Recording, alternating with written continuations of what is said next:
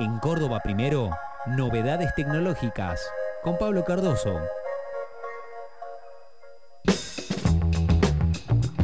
Y a las 10 y 13 minutos ya está presentado, obviamente, estamos hablando de nuestro especialista en tecnología, estamos hablando obviamente de Pablo Cardoso Herrera. Guarda Jorge, antes de presentarlo del todo, guarda con algunas aplicaciones, ¿eh? Yo vivo temiendo que aplicaciones. ¿Viste? Y me dicen mis hijos, eh, pa, bájate tal app. Yo soy un ¿Viste? antediluviano. Pero ¿por qué entras a la web que anda más lento? Que ah, bajate la aplicación y entras directo. Te, te lo dijeron. Obvio. Bueno, Pablo te va a explicar por qué hay que tener cuidado con determinadas aplicaciones. Ah, o sea que estoy, estoy eh, bien Si- orientado si no o es solamente por mi temor a hacer el, el Yo creo que lo tuyo fue más instintivo, pero te salió bien, este, o por lo menos, este, según esta, esta data o esta noticia que viene a traer Pablito en el día de hoy, me parece que te salió bien. Pablito, ¿cómo te va? Bienvenido, buen sábado. Buenos y tecnológicos días, ¿cómo están? Hace mucho lo decía en la radio. esto, Me gusta. De hecho, ya lo estábamos extrañando. Efectivamente. No, lo que pasa es que él eh, ande- ande- tiene sí. tantos ámbitos donde está. Sí. Este, eh, eh, eh, televisión, Canal 10, televisión. Canal 8, televisión, Canal 12, distintos horarios. Sí, sí, sí. Este, bueno, eh, Conferencias. reporta- eh, conferencias, report... eh, ¿Vos escuchás lo que te voy a decir? A ver. Reportaje en, en Radio Mitre. Reportaje Feynman. Eh, Eu.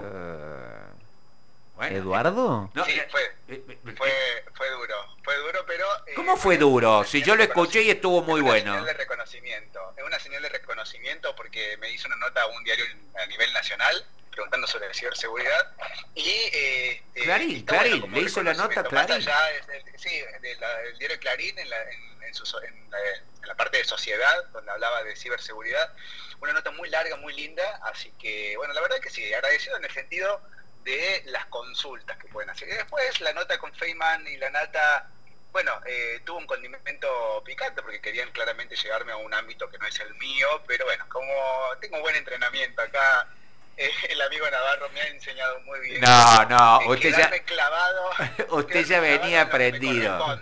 Usted ya venía aprendido. Realmente me gustó mucho el reportaje. Y, y me gustó Bueno. mucho, realmente. Realmente. Excelente. Bueno, y otra cosa, antes, antes de comenzar la nota, Sí. por el centro de la ciudad yo estoy y el auto me marca 34.4, así que ya pasamos hace rato los 34.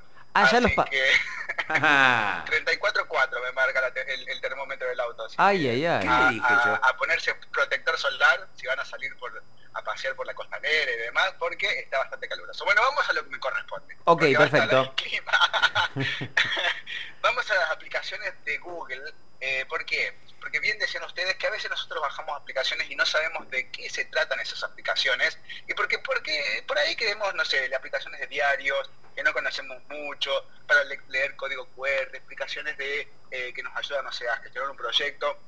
¿Y qué pasa? En el Play Store de Google, Google yo, yo lo dije muchas veces acá, que a nivel seguridad Google tiene un proceso para publicar aplicaciones que es bastante flojo de papel. Es decir, con pocos pasos, si vos sos desarrollador, puedes publicar una, una- una aplicación que la puede descargar cualquiera. Y pasa, digamos, no tiene mucho filtro. no, claro, pasa, no, no hay mucho filtro. A diferencia Sí. de, eh, por ejemplo, eh, el, la- el sistema operativo de Apple, que primero que tenés que pagar más plata para publicar una aplicación, o Sí. sea, es mucho más caro.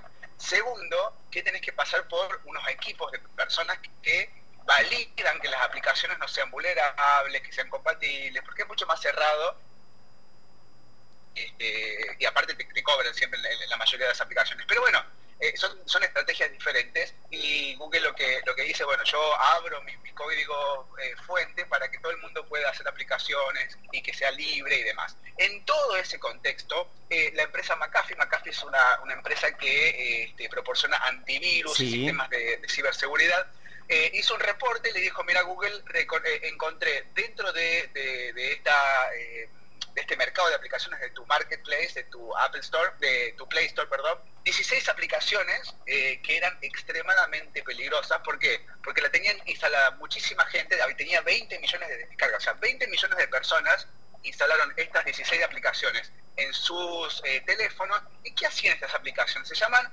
eh, malware. Malware es como un software malicioso. Se llama software malicioso de clics. Malware Bien. clics. Es un tipo de software malicioso, es un tipo de virus, si se quiere decir, que eh, lo que hace es instalar la aplicación, y sin que vos te des cuenta, va, va mandando mensajes, mensajes y haciendo clic en, publicidades, en páginas web, por, abajo, no, no te das cuenta, no es que ves la página web, sino que lo hace automáticamente y eso va generándole plata a estas aplicaciones, a, los dueños de estas aplicaciones. ¿Qué pasa? Vos, obviamente que es un peligro para, tu privacidad, porque en realidad lo que están eh, exponiéndose son tus datos, eh, son los mensajes que mandás, son las fotos, y además, ¿cómo te das cuenta vos? Porque la batería empieza a durar poco. Por ejemplo, vos estás lo más bien que tu, ah. teléfono Samsung o Motorola dura la batería un día y medio, ¿bien? O lo cargas todas las noches, por ejemplo. Pero de repente lo cargaste, está completamente cargado y a las 4 de la tarde, ponerle del día, te quedaste sin batería. Bueno, esto es un indicador que puede haber un, un software malicioso de estos que te estoy hablando en tu teléfono. ¿Qué te recomiendo yo que hagas? Primero, nunca instales cosas que no tenés ni idea de qué se trata. Siempre, Bien. Eh, fíjate, viste que es como el mercado libre. Vos cuando instalás una aplicación, tenés comentarios de las personas. Y, opiniones y, también la cantidad de estrellas, sí, hay muchas cosas. Exactamente. Hay estrellas, uno opina, eh, dice esta aplicación es buena, no, se me cuelga, etcétera. Bueno, dale, dale, perdón, dale bolilla a eso, eh, porque es importante, es como el boca a boca de nosotros cuando, cuando estamos en la vía pública, por ejemplo, cuando queremos hablar de algo. Bueno, es muy importante eso. Segundo, fíjate que la aplicación está publicado a qué accede de tu teléfono, ¿bien? Se accede a mandar mensajes, se accede a llamadas y demás, quiere decir que es, es una aplicación eh, de agenda, por ejemplo, tiene sentido, pero si es una aplicación de, no sé, supermercado, ahí fíjate por qué este tipo de acceso a información no debería ser este, como, como lo dice esta aplicación, así que no te conviene instalar. tiene requerimientos, digamos, que no se condicen con el tipo de aplicación que es. Exactamente. Hay, hay una aplicación, por ejemplo, que, la gente que viaja a Qatar ahora va a tener que descargarlo obligatoriamente, que es este, para, para rastrear a las personas que estén en Qatar que tengan COVID, por Pero le, hicieron un análisis de seguridad y se dieron cuenta que la aplicación accede a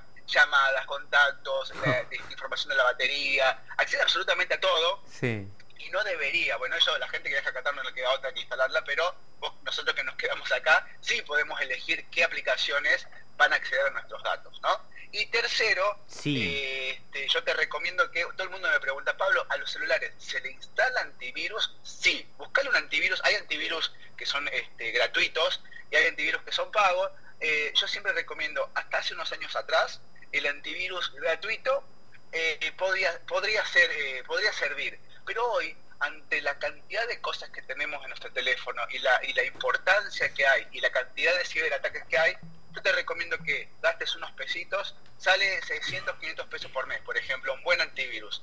Y, y, te quedas tranquilo que esos datos van a estar protegidos. Perfecto, perfecto. Bueno, tenerlo en cuenta en este caso todo eh, lo que nosotros podemos hacer desde nuestro lugar, ya que evidentemente Google no lo hace antes, este, como para preservar obviamente nuestros datos, la seguridad también de nuestro, de nuestro teléfono.